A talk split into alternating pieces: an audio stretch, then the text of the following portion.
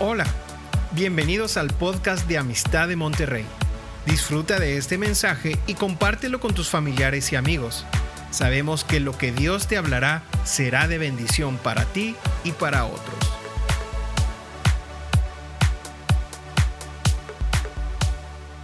Y para nosotros siempre las naciones son el centro, son el, el- tema central de lo que tenemos aquí.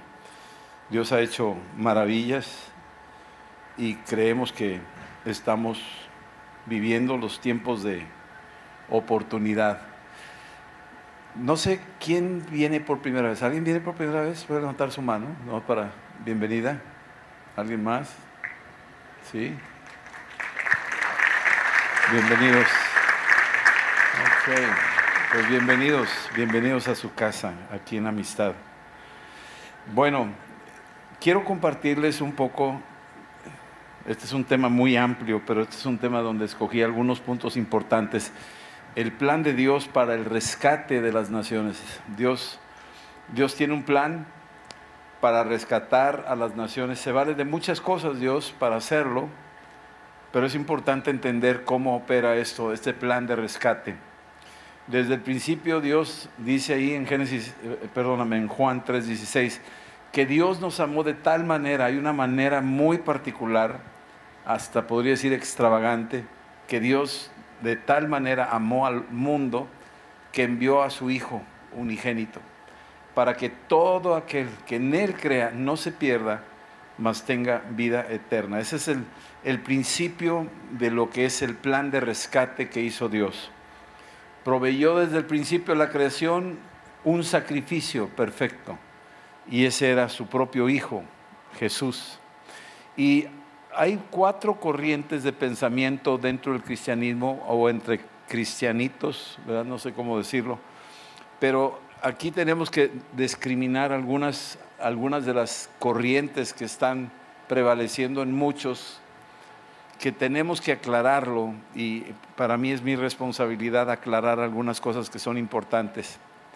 Número uno, hay, hay una corriente que, eh, que cree o asi- as- asimila y as- asume que somos salvos por obras.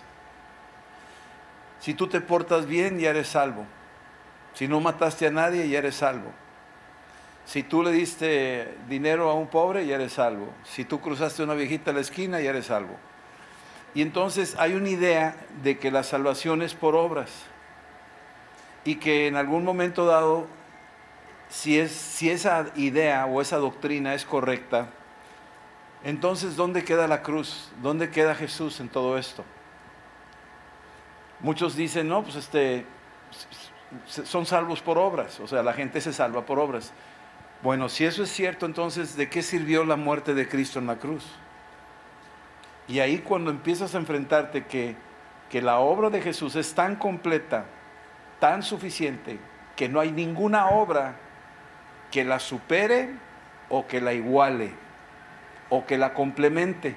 Ninguna obra puede complementar la obra de Cristo. La obra de Cristo es contundente. La obra de Cristo es total. La obra de Cristo es suficiente. No le falta nada. Hasta la última gota de sangre que derramó, la obra de Cristo en la cruz es la obra perfecta, es la obra maestra de parte de Dios.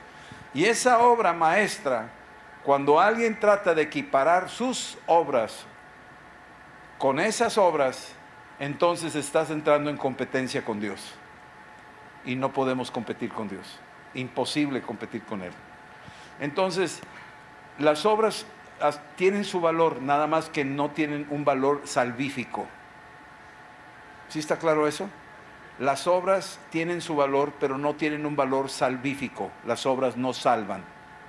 La obra maestra es la cruz. Es Cristo quien murió en la cruz. Su sangre nos limpia de todo pecado. Mis obras no me pueden borrar pecados. Mis obras no, no pueden purificarme y, mostrar una cara de santurrón delante de ustedes. No, no, me, no me va a salvar eso. La Biblia es muy clara en eso. Caín presentó un sacrificio y el de era mejor. O sea, la obra de Caín, lo siento mucho, la de sangre fue la que le agradó a Dios. ¿Por qué? Porque Dios está mandando una señal, está diciendo, el sacrificio de mi hijo es un sacrificio de sangre, Él es el cordero del cual yo me complazco. El fariseo se jactaba de las cosas que él hacía, comparándolo con el otro que no, no, tenía nada que decir, no tenía ninguna obra que valiera la pena. Y el Señor dice, no fue justificado el que se jactaba. Cornelio era muy bueno, pero no era salvo, en el capítulo 10 de los Hechos. Entonces hay un grupo que trae la idea de que somos salvos por obras. Me porté bien, cumplí los diez mandamientos, aparentemente, ¿verdad? Pero nadie hay quien cumpla los diez mandamientos, la Biblia es muy clara, no hay quien las cumpla. Si tú fallas en uno, es como ponerle una alfiler a un globo, donde le piques va a tronar. Entonces, donde falles en los diez mandamientos, en cualquiera, ya fallaste en todos. Si estamos entendiendo eso? Entonces, salvos por obras queda eliminado. No somos salvos por obras. La única obra que nos salva es la de Jesús a ver, viene otro grupo que dice, no, somos salvos por obras y por fe. Es decir, que tienes que creer, pero las obras también te salvan. Quiere decir que si hay alguna persona allá en China que no conoce a Jesús, sus obras lo salvan.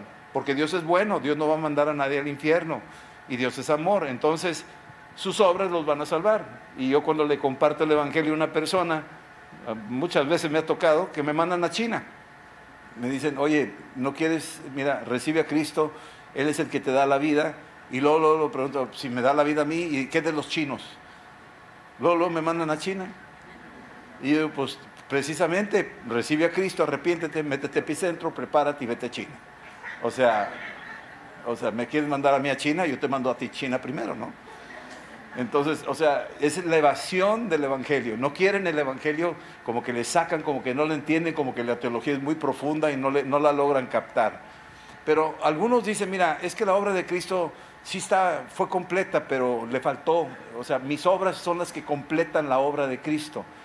Y tú le dices eso a Dios, de que el sacrificio de su Hijo, imagínate que se está quemando el edificio y eh, tu hijo corre para salvar a las personas, se salvan las personas, sacó a las personas, pero se colapsó el edificio y se murió el hijo. Y las personas que salieron dijeron, oye, pues este, gracias porque tu hijo participó en mi rescate, pero realmente yo hice mucho, ¿eh? yo estuve ahí en la puerta jalando a la gente. ¿Y, cómo crees que se sentiría el papá de ese muchacho que le estás diciendo, pues yo, fíjate que yo también, este, yo, yo, yo? Dios dice, espérame, me estás ofendiendo, mi hijo dio su vida, tú no diste nada. ¿Sí estamos entendiendo?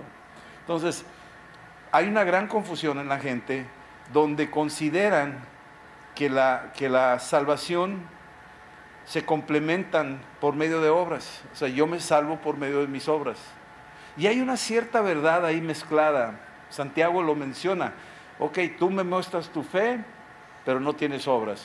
Yo te voy a mostrar mis obras y por las obras que yo hago te voy a mostrar mi fe. Entonces parece ser como que deja entrever de que somos salvos por obras, pero no, no somos salvos por obras. Lo que está diciendo ahí Santiago es algo muy claro, que si tú eres creyente y recibiste a Cristo y te llamas naranja, árbol de naranjo, tienes que dar naranjas. Y si no, das naranjas, entonces no, estás, no estás realmente dando fruto como se espera de ti. O sea, la consecuencia de la salvación es que vas a empezar a dar frutos. Esa es la consecuencia.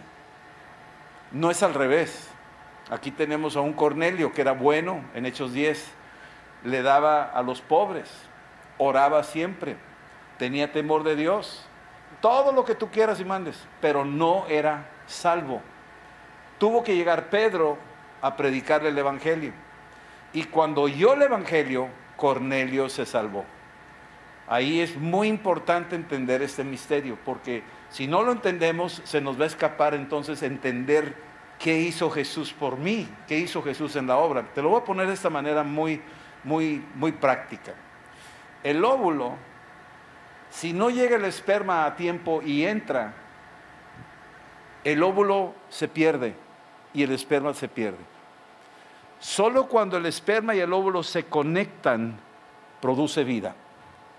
Te lo voy a traducir. Jesucristo, cuando lo anuncia el Evangelio que murió en la cruz y resucitó a los muertos, el que lo escucha y le cree, se conectan con el Evangelio, tu fe. Y al conectar tu fe con el Evangelio, se produce vida. ¿Estamos entendiendo eso? Es bien importante entender este misterio. Si no hay la conexión del óvulo y el esperma, no hay vida. Si no hay conexión de la fe con Cristo, no hay vida. La fe en Cristo es la que salva. No hay ninguna otra obra que salve. Si estamos entendiendo esto?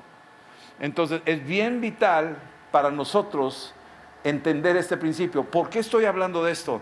Porque al hablar de esto se empiezan a tumbar doctrinas o ideologías o mentalidades que existen en la gente que dicen, ah, no, Dios es muy bueno, se van a salvar los chinos, se van a salvar los africanos. Los buenos se van a salvar, los malos no, pero los buenos sí. ¿Y quién determina quién es bueno y quién es malo? No, pues Dios, Dios es el que sabe. Por eso, pero Dios sabe que ya mandó a su Hijo Jesucristo. Entonces, ¿para qué mandó su Hijo Jesucristo? ¿Para que otros que no lo conocieron se salven? ¿No lo mandó más bien para que todo el mundo lo conozca? Porque algún día vamos a comparecer delante de Él. ¿No será que Jesús es el camino, la verdad y la vida? Y que nadie va al Padre sino a través de Él. ¿No es así lo que dice la Escritura? Entonces, ¿por cuál obra puedo ir al Padre? Ninguna obra me puede llevar al Padre. La única es mi fe en la persona de Jesucristo. Es la única que me puede llevar al Padre. Por lo tanto, se derriban estas ideas porque estas ideas lo que hacen es frenar el evangelismo. ¿Para qué le predico el evangelio? No, hombre, es una persona finísima. Muchos me decían, ¿a qué vas a Japón si la gente es bien honesta, bien honrada? Tú dejas ahí tu maletín. Adrián una vez se subió en el tren, estábamos en el tren y estaban unos lentes ahí, muy padres así, para polarizados. Y ya ves como mexicanos, pues aquí está buena la cosa, aquí está. No hay nadie como no hay nadie, pues es mío. Pues no, ni es tuyo. La costumbre ya es, dejas eso, no tocas nada, nada es tuyo. Lo que tú estás viendo ahí, déjalo ahí. Y nadie, y se venía otra persona y se sentaba y nadie lo tocaba, y nadie lo tocaba, hasta que vino una persona de los responsables, lo guarda y está esperando que le llamen por teléfono que dejó en tal asiento su lente y lo recoge y lo rescata. Y nadie lo tocó. Es gente sumamente honesta. Pregunta, ¿y se van a salvar esos? ¿A qué vamos a Japón? A turistear. ¿A qué vamos si es gente honesta? Gente muy correcta. ¿A qué vamos? Tenemos que ir a anunciar el Evangelio. Porque la obra que Cristo hizo es necesaria anunciárselas. Es importantísimo entender ese principio. Se caen los conceptos de que porque era bueno, entonces esa persona se salvó. A mí no me toca decir sí o no. A mí no me toca decir esta persona sí se salva, esta, no se salva. Al que le toca eso es a Dios. Pero lo que sí es que Cristo me dejó una instrucción bien clara. Ir y predicar el Evangelio a toda criatura. Esa es mi responsabilidad.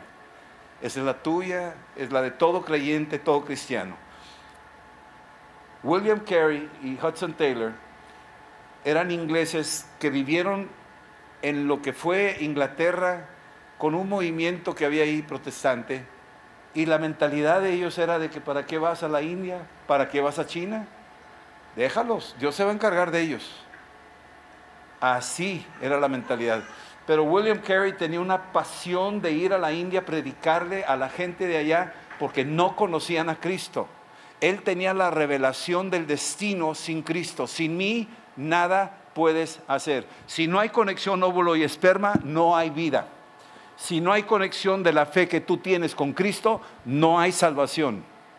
Y todos tienen una medida de fe. Todos los seres humanos tienen una medida de fe. De hecho, todo ser humano está buscando a Dios. Todos los están buscando. Te lo voy a poner hace unos días, escuché un, mensaje muy interesante. ¿Qué pasaría si de repente vas en el avión y de repente el avión empieza y se va de picada? ¿Cuál es tu reacción? ¿Qué dices? Ay, mamita, ¿no? Por lo menos dices, ay, mamita, ¿verdad que sí? Pero casi siempre dices, ay, Dios, ay, Dios. Y luego la gente empieza a ir. ¿Verdad que sí? ¿Por qué hacen eso? si ni van a misa y ni creen y, de repente se volvieron muy religiosos, de repente salió Dios ahí en, en su vocabulario, cuando invocan el nombre de Dios. ¿Por qué salió eso? Porque cuando el miedo se presenta instantáneamente, vas a tu primer recurso, casi siempre al cual nunca usas, y es Dios. Lo primero que haces es buscar a Dios. Y aunque no seas creyente, y aunque seas budista o musulmán o lo que sea, todos por igual acuden cuando hay miedo a algo supremo que les ayude a sostenerlos, porque si no, saben que están perdidos. Entonces, en el sentido de las obras, William Carey decía, ¿sabes qué? La gente se está perdiendo y no han conocido al verdadero Salvador. Nosotros ya lo conocemos, lo tenemos que compartir. No me puedo quedar con esta revelación. Hudson Taylor se fue a China. Se reían de él. ¿A qué vas? Esa gente nunca va a entender. Son miles de años de, de, costumbre. Me pasó una vez con la abuelita de Yoshihiro. Increíble. Muchos me decían, ¿a qué vas? Son culturas milenarias. Así te dicen, ay, ya con eso ya, ¿para qué voy? O sea, el diablo dice, no te metas en mi corral. No te metas en mi campo de concentración. ¿Sí me explico? Y un día la abuelita, de 88 años de edad, la mamá de Yoshihiro se convirtió, Yoshihiro andaba ahí de, pastor ya, fuimos a visitarlos, estaba la viejita, le compartimos de Cristo, no quería saber nada, su esposo murió en la guerra y le echaba la culpa a los cristianos del occidente, a los güeros, que esos cristianos mataron a su esposo. Entonces estaba muy resentida. Pero le estuvimos compartiendo el Evangelio y la Biblia dice en Romanos 1.16 que el Evangelio es poder de Dios que no te avergüences del Evangelio porque es poder de Dios. Tiene un poder tremendo. Al que le tiene terror al Evangelio es el diablo. No quiere que la gente se conecte, no quiere que viva, porque él vino a robar, matar y destruir. Y estuvimos compartiendo esa noche. Al día siguiente ya nos íbamos a ir al aeropuerto, salimos temprano en la mañana, bajamos las escaleras y estábamos caminando y pasamos por, los japoneses tienen los baños aparte en un lugar ahí y dejó la puerta abierta. Estaba la abuelita de Yoshihiro sentada al lado de la pileta. Ellos se bañan en las noches, pero ahí estaba la pileta llena en la mañana. No es costumbre japonesa. Pero el mensaje sin palabras era, he decidido seguir a Cristo y me quiero bautizar. Sin palabras. Está sentadita al lado de la pileta Pasamos los dos y vio Yoshihiro y la mamá dijo, me acaba de decir tu abuelita que se quiere bautizar, que quiere recibir a Cristo. Entonces antes de irnos al aeropuerto, nos acercamos, le hablamos a la mujer de milenaria religión que jamás van a cambiar. Recibió a Cristo y se bautizó. Entonces se caen estas ideas ¿Para qué predicas el Evangelio? ¿Para qué vas a un país? ¿Para qué gastas dinero? ¿Para qué pierdes tu juventud? ¿Para qué? Y el diablo está gritando, no te acerques a mi corral, deja mis presos, déjamelos. Él está laborando, robando, matando y destruyendo. Entonces somos salvos por medio de la fe, no por obras, ¿sí? Mis obras no no son más que trapos de inmundicia, dice Isaías 64, 6. Entonces vemos la primera que por obras no somos salvos, por obras y fe tampoco somos salvos, porque yo no puedo complementar, no puedo equiparar, mejorar, superar, completar la cruz, no la puedo completar. La cruz es completa, la cruz es suficiente. Si estamos entendiendo eso? Cuando yo quiero decirle a Dios, yo voy a completar lo que le faltó a Jesús, lo estoy insultando. ¿Sí me están entendiendo eso? Entonces mi obra nunca me va a salvar. Es la obra de Jesús. La tercera es salvo exclusivamente por fe. Cuando yo oigo el Evangelio, que Jesús murió en la cruz y resucitó de los muertos, cuando yo recibo ese mensaje y creo, se sucede la conexión de ese esperma y óvulo, ahora voy a plantear lo espiritual, se sucede la conexión de la fe con el, el Evangelio y ahí, ¡pum!, sucede lo que se llama nuevo nacimiento. Viene la vida eterna y se establece en tu alma, en tu persona. Y entonces la escritura me dice a mí, en capítulo 2 de Efesios, capítulo 2, quiero que lo vean por favor, Efesios 2, versículos del 1 al 10. Fíjate lo que dice el apóstol Pablo.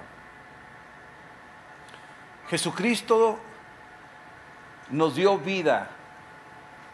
Subráyalo. Nadie te da vida. Tus obras no te dan vida. Ninguna otra persona, por más buena, santa que sea, te da vida. La única persona que da vida es Jesucristo. ¿Lo dice la Escritura? Él les dio vida. ¿Quién da, ¿quién da la vida? ¿Está claro eso? ¿Ok? Él les dio vida cuando estábamos muertos en nuestros delitos y pecados, en los cuales anduvimos en otro tiempo, todos nosotros, siguiendo la corriente de este mundo. ¿Hacia dónde va la corriente? Hacia un abismo eterno, hacia un infierno. Dios no quiere que vayas al infierno. Dios ya proveyó para que no llegaras ahí. Pero el infierno es un lugar necesario Suena raro, ¿verdad? Que Dios haya diseñado el infierno, pues no lo diseñó así nomás porque se le antojó, sino que es la consecuencia lógica de los que no lo aman a Él, de los que no lo honran a Él, de los que no creen en Él. Es una consecuencia lógica. Es como la, penitenciaría que existe para aquellos que no quieren convivir en la sociedad. Es una consecuencia lógica, se tiene que hacer una penitenciaría. Y entonces dice aquí, en eso anduvimos nosotros siguiendo la corriente de este mundo. La corriente es un solo sentido, va para abajo. Sin embargo, dice aquí que era, esa corriente es conforme al príncipe de la potestad del aire, es decir, Satanás.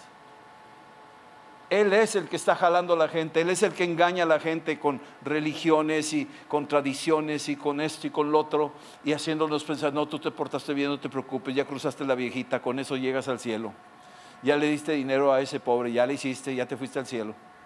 Ya te fuiste de rodillas a no sé dónde, ya fuiste a la Meca, ya, ya, te, ya con eso ya le hiciste, ya te vas a ir al cielo. ¿Me estás entendiendo? El engaño, porque Él es el padre de mentira, engañando al mundo entero. Pero ¿qué dice la escritura? Íbamos conforme a la potestad del aire, es decir, este principado, este espíritu de engaño que se ha metido en todos los medios, ¿sí? dice que este espíritu opera en los hijos de desobediencia, es decir, no quieren obedecer el mensaje, es decir, arrepiéntete, corrígete, reconoce a Jesucristo como tu Señor. Esa es la obediencia. Ya está dada, ya está dicha. Si tú recibes a Cristo, has estado obedeciendo tu corazón a la persona de Jesús, Él viene a tu vida y dices que no puedo, es que tengo muchas ataduras hoy, tengo muchos vicios, tengo muchas adicciones, no te preocupes, tú toma a Cristo y Él va a venir y Él va a enderezar tus pasos, Él va a ayudarte, no te va a desamparar. Versículo 3, entre los cuales también todos nosotros, todos nosotros vivimos en otro tiempo, íbamos conforme a los deseos de la carne haciendo la voluntad de la carne y de los pensamientos. Si pudiéramos pasar una video de mi vida aquí, me daría mucha vergüenza que vieran todo lo que, lo que yo he hecho. Pero tú también tienes tu video, ¿verdad? Digo, ¿la pasamos también? ¿A quién apedreamos primero? ¿Sí me explico? Entonces no hay cola que, que todo el mundo trae cola que le pisen. ¿Qué quiere decir eso? ¿Que podemos pecar? No que no había manera de salvarnos y que necesitábamos un encuentro personal con alguien que pudiera ser suficientemente poderoso para perdonarnos. Y no hay nadie más que Él. ¿Sí me explico? Y entonces éramos por naturaleza hijos de ira, pero la ira se descargó en la cruz. La ira vino sobre Jesús. Si Abraham detuvo su brazo, el ángel, para que no atravesara a su hijo Isaac, a Dios no le detuvieron ningún brazo. Vino directo y le pegó al hijo, a su propio hijo, lo sacrificó. Abraham sí se detuvo, pero Dios, Padre, no. Lo hizo total por amor a nosotros. Por amor a ti y por amor a mí. Por eso Jesús es el Cordero de Dios que quita el pecado de Rodolfo y de todos nosotros. Él es. No hay una sola obra que se le equipare, ni una.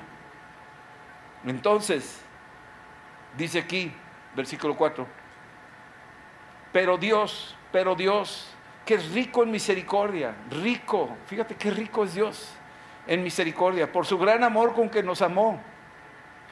Su gran misericordia está expresada en la persona de su Hijo, Jesucristo, que aún estando nosotros muertos en pecados, nos dio vida juntamente con Cristo. Tú tienes ahorita por haber recibido a Cristo y si no lo has recibido, no te vayas de este salón hasta que lo recibas en tu corazón.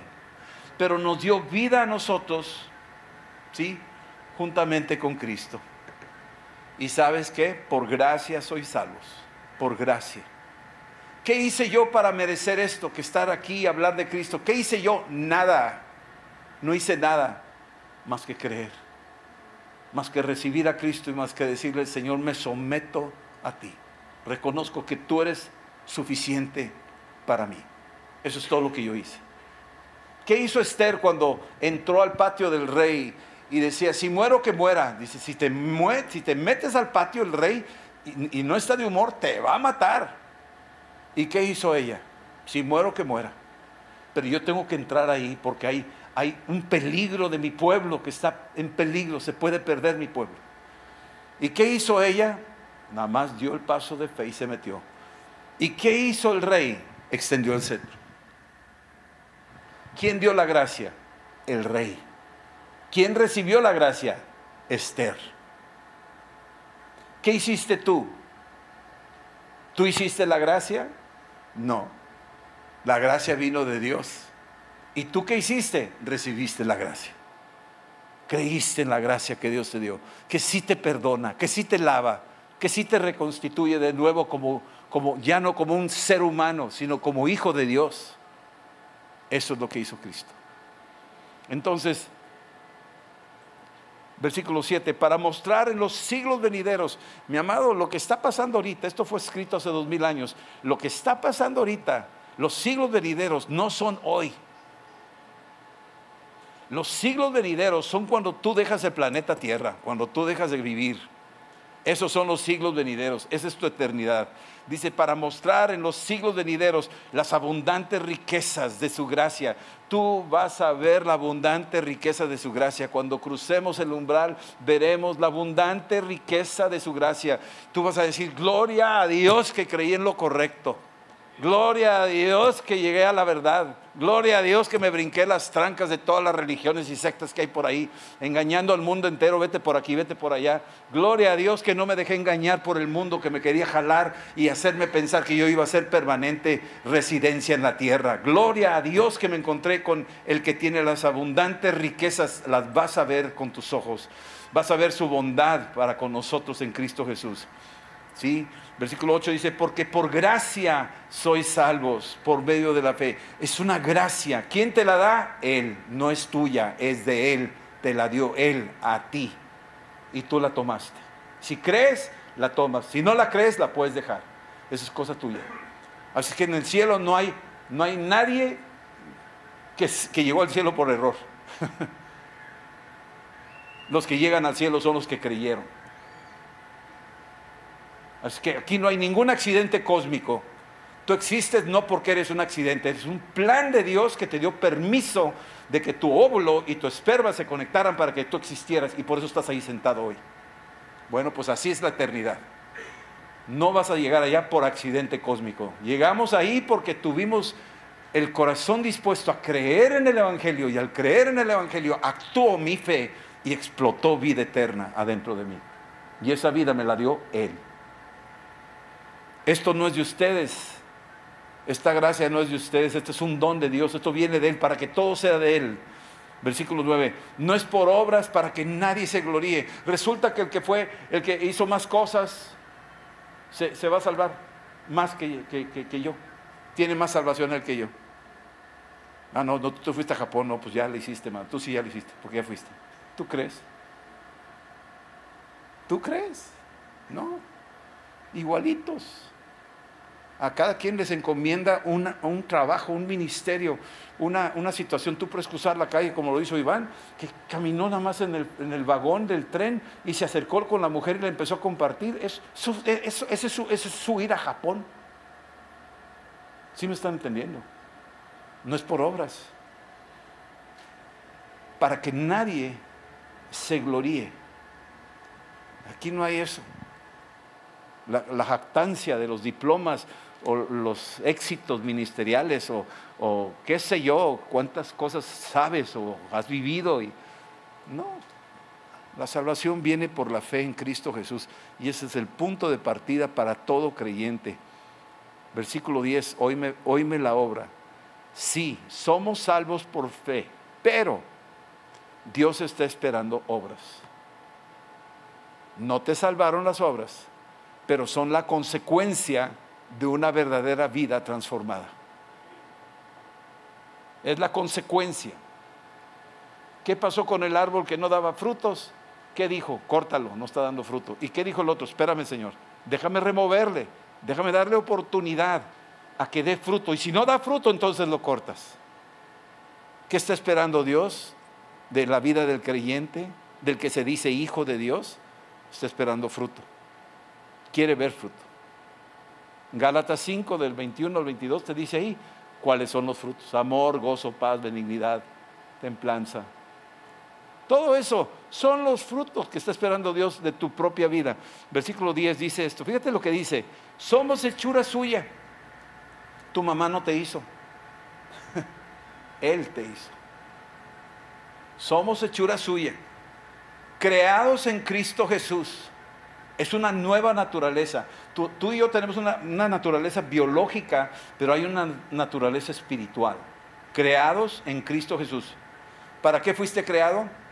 Para la gloria y la alabanza de su nombre, para buenas obras. Tú fuiste creado para buenas obras.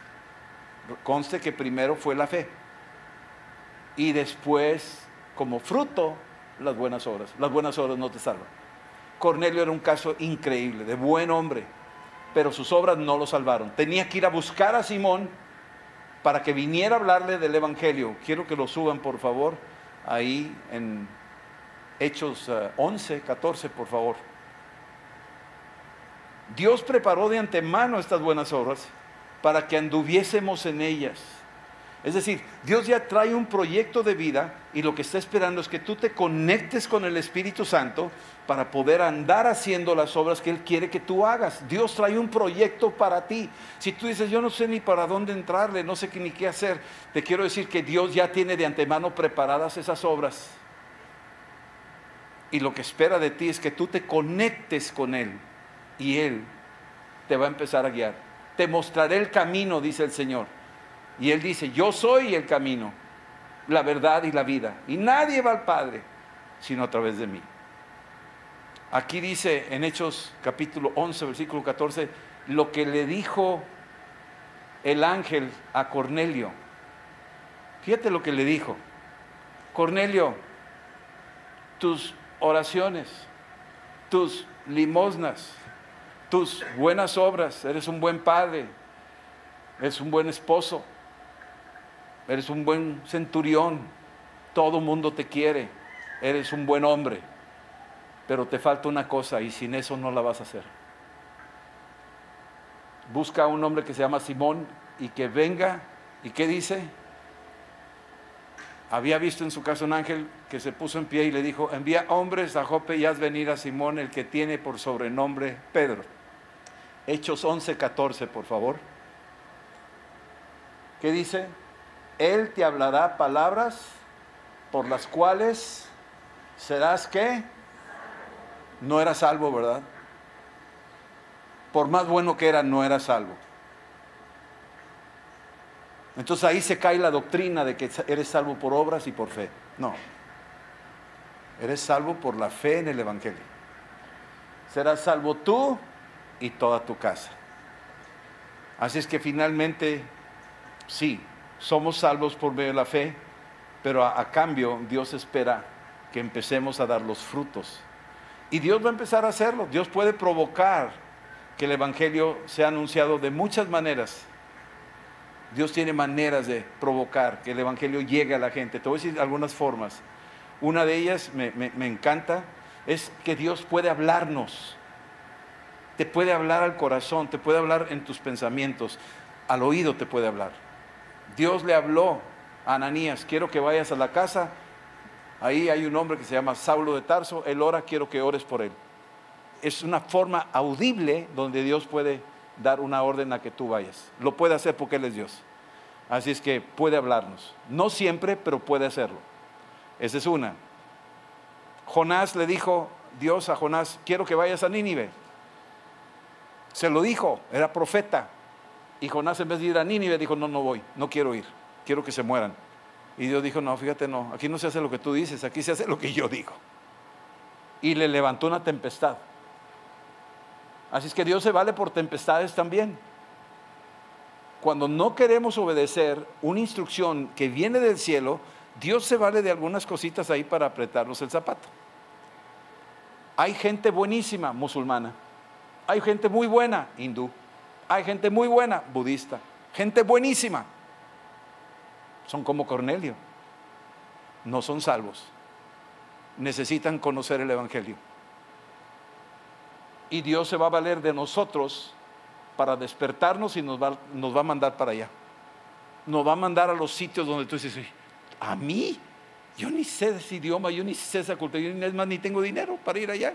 Y de repente tienes un fuego que Dios no te va a dejar descansar hasta que entiendas, que entiendas, que entiendas que, te está diciendo tú eres la persona. Yo tenía un maestro que tenía problemas de la vista, era visco, y estábamos hablando ahí nosotros. Y el maestro se nos quedaba viendo. Y de repente dijo, tú. Y como, como no se veía bien, tú, te está hablando a ti, ¿no? Te está hablando a ti. No, pues te está hablando a ti, pues tú. Y total agarró un gis y mira, lo aventó y ¡pau! Le pegó a uno dice, tú. O sea, el que le pegó tenía una puntería tremenda. Y a veces Dios está hablándonos así. Y tú, no, a mí no, está hablando a él. Heme aquí, envíalo a él. O sea, o sea estamos todos zafándonos de, de, la responsabilidad. Y él dice, no te hagas, tú, yo, no, tú. Y de repente, ah, no. Le llama un pescadito grande, ven para acá. Y el pescadito grande nomás abre la boca y ¡guac! se lo traga.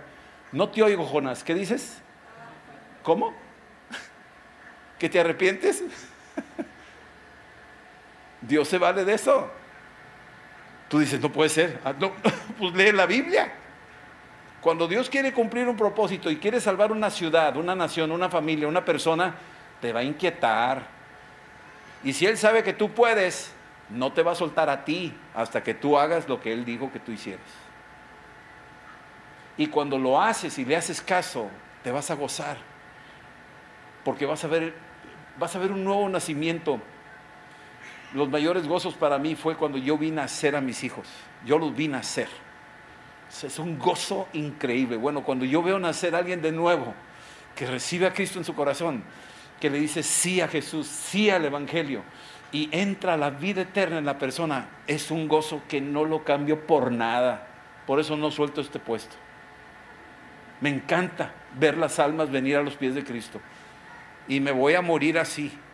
Ese es tu anhelo el apóstol Pablo lo dice, o sea, sea aquí en este edificio o sea allá afuera en la calle, mi mayor deseo, yo no suelto ese, esa función, no la sueltes. A donde te mande Dios. Tengo amigos que hasta en su lecho de muerte están agonizando y están evangelizando al de la cama de al lado. No sueltan su puesto. ¿Sí están entendiendo eso? Es una responsabilidad saber que esa persona oye y cree y se salva. Eso es, increíble. Es que Dios se vale hasta de sueños. A Nabucodonosor le mandó un sueñito ahí. Tuvo que llegar Daniel, interpretárselo, y con ese sueño se salvó toda la nación de Babilonia. oyeron el, Dios de Israel, lo creyeron. Pedro tuvo una visión cuando bajaba el manto y oía la voz que le decía, mata y come. No entendía Pedro, pero era un mensaje para cumplir el plan de rescate que Dios tenía para Cornelio. Dios usa tempestades, usó la tempestad Euroclidón para mandar a Pablo hasta Malta. Dios se vale aún de tempestades, mi amado. Dios se vale de persecuciones. Sacó a Felipe de la persecución en Hechos 8 y lo mandó a Samaria. La persecución lo sacó. Dios se vale de los inmigrantes. ¿Por qué crees que hay escasez? Y a veces hay revoluciones en el mundo y se mueve la gente de un país a otro. ¿Por qué crees que los está sacando Dios a los africanos para irse a Europa? Y a los venezolanos y a los colombianos y a los de Sudamérica para subir a Estados Unidos. ¿Por qué crees que está pasando eso? ¿Tú crees que Dios es, ay, no sé, no sé qué esté pasando, hay que cambiar el gobierno allá? No, los está moviendo porque sabe que cuando ya salen de sus, de sus religiosidades y sus tradiciones y sus supersticiones, están como abiertos, están listos, están maduros. Y cuando llegue el Evangelio a tiempo, se salva esa gente. Dios quiere salvar a los inmigrantes. Por algo los desarraiga. No es nada más una situación social, política. Es un plan de Dios. Y nos está llamando a nosotros a estar ahí. Nos está invitando a ser parte. Todo lo que está pasando ahorita. ¿Sí? Dios usa cosas peculiares, como citas divinas, como que me tocó a mí sentarme en el avión y me tocó sentarme con un japonés. Él no sabía que yo hablaba japonés, que yo era misionero. Yo iba en un avión de Monterrey a Dallas, de Dallas a Monterrey más bien, y él se sentó a mi lado y lo, saludé en español, hola, ¿qué tal? Y me contestó, hola, ¿qué tal? ¿Cómo está? Ah, dije, oye, hablas muy buen español. Sí, lo estudié en España, que nos, ah, muy bien. ¿Y a qué te dedicas? No, pues soy ingeniero ferroviario aquí hago cosas, ah, muy, qué padre. Le dije, ¿cómo te llamas? Y me dijo, me llamo no sé. Así se llama. Eso es un apellido japonés, no sé. Y se rió, ¿verdad? Dijo, suena raro mi apellido. Dije, sí, suena medio raro, no sé. Y dijo, ¿y tú cómo te llamas? Dije, me llamo sí sé. Y dijo, ¿cómo que? ¿Cómo que te llamas? Dice, dijo, me estás, estás, bromeando. Le dije, no, no, no, no, no, ahorita vas a entender por qué sí sé. Y ya me lo llevé despacito, le fui platicando así en español y, y empecé a llevarlo a que me, explicara los kanjis japoneses. Y, y, escríbeme un barco y me escribió el barco. ¿Y cuántas personas hay ahí? Hay ocho personas. Ah, ¿por qué ocho? No, pues no sé, yo sí sé. Le dije, te voy a decir por qué. Ocho personas, Noé y sus familiares se salvaron, ocho personas en el arca de Noé.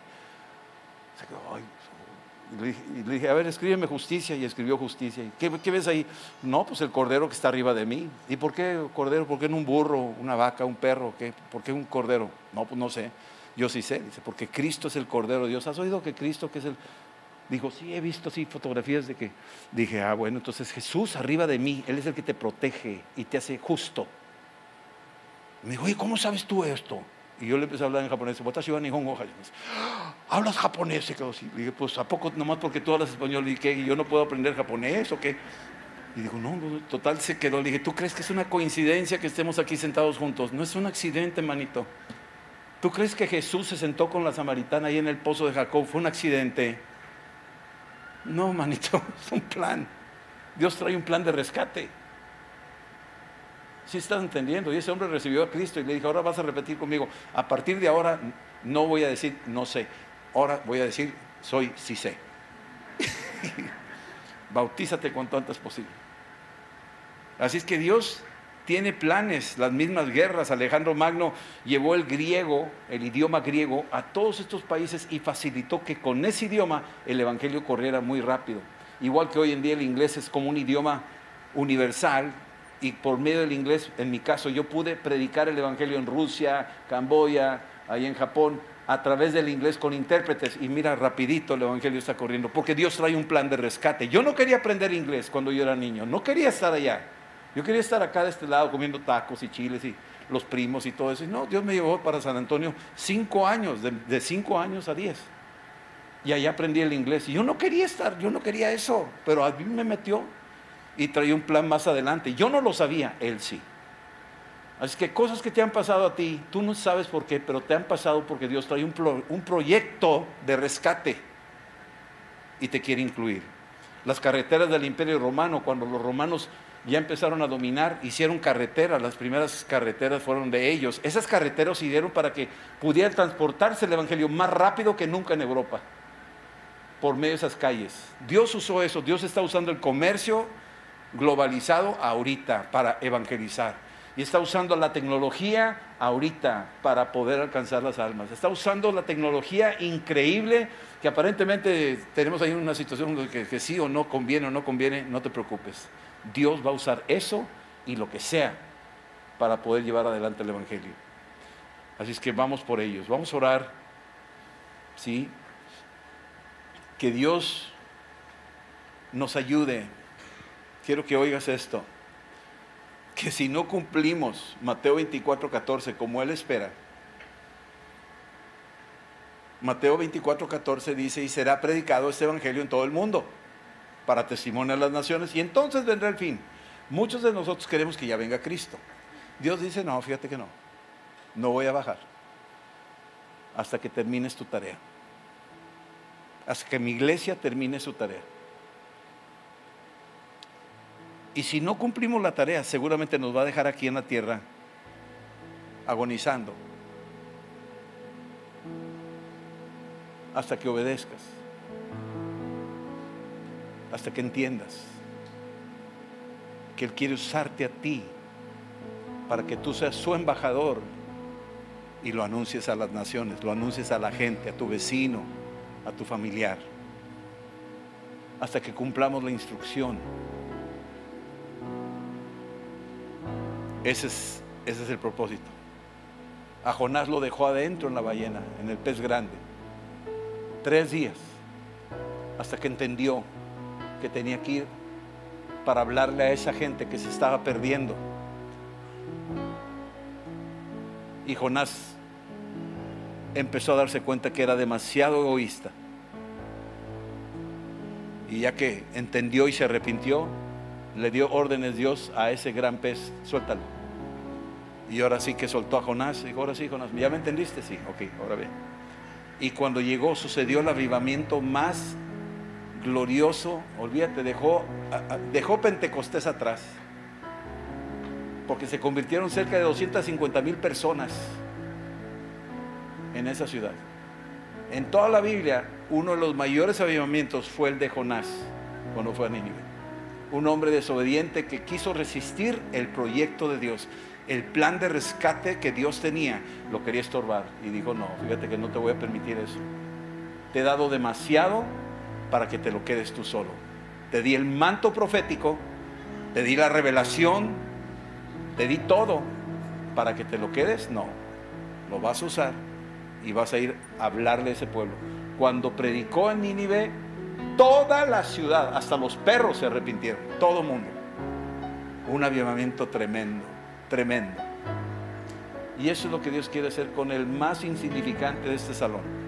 Tal vez tú estás ahí oyendo, ni te imaginas el plan maravilloso, glorioso que Dios tiene para ti. Puede ser una sola persona que tú le evangelices. Puede ser el Moisés y tú la zarza, que no vales nada.